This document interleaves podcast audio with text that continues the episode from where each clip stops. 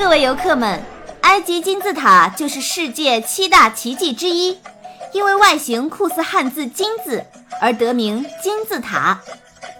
咱们眼前的这座就是著名的胡夫金字塔。在沙漠边缘地带的金字塔景区内，迪迦、花泽和千岁各自骑着一头骆驼向景区深处走去。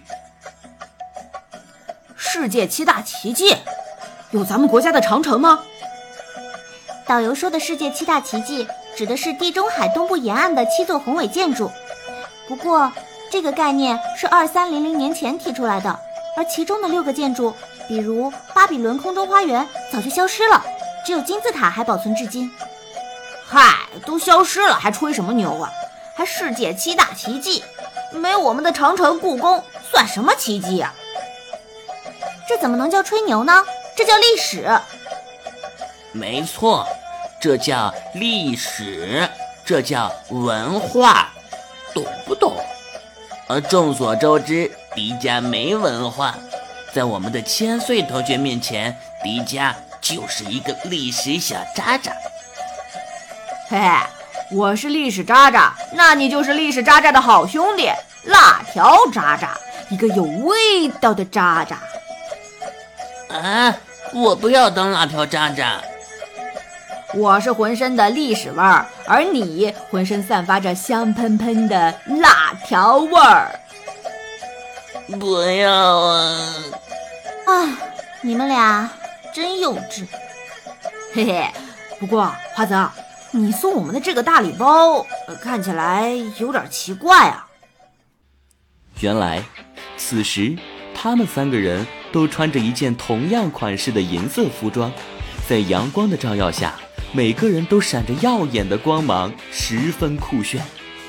这件奇怪的衣服就是花泽说的惊喜大礼包。有什么奇怪呀？别小瞧这衣服，这可是融合了最新的高科技，不仅能够调节温度，还能够在人体周围制造一层保护层，抵抗紫外线对人体的伤害。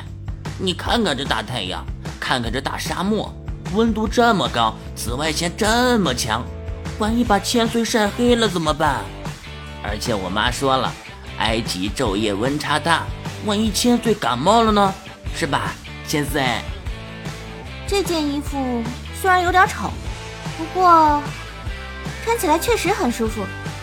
这么热的天气，我的体感温度似乎只有二十几度，像是春天一样。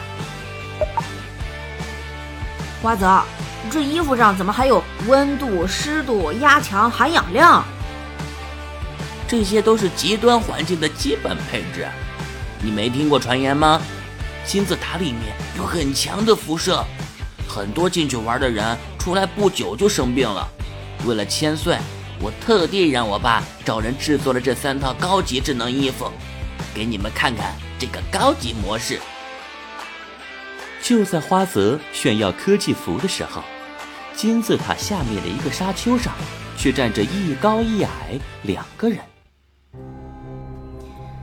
就这三个小屁孩，你和疯牛夫人都对付不了？哼，可真没用。说话的女人二十来岁年纪，穿着黑色的紧身衣，相貌非常好看，但是她的头上。却长着两个毛茸茸的猫耳朵。卡了个咪的！你可别说大话，最后却像疯牛夫人一样栽在他们手里。你竟然把我和其他女人比！喵，聊工作就聊工作，干嘛生气呢？别忘了，咱俩都是猫，可爱才是我们最迷人的武器。我猫女不仅可爱，更有智慧。有我在，M 博士的任务就没有完不成的。喵，勇敢猫猫不怕困难，就让我们喵喵队一起立大功吧！这是什么破口号？喵，动画片里就是这么演的，你都不看动画片的吗？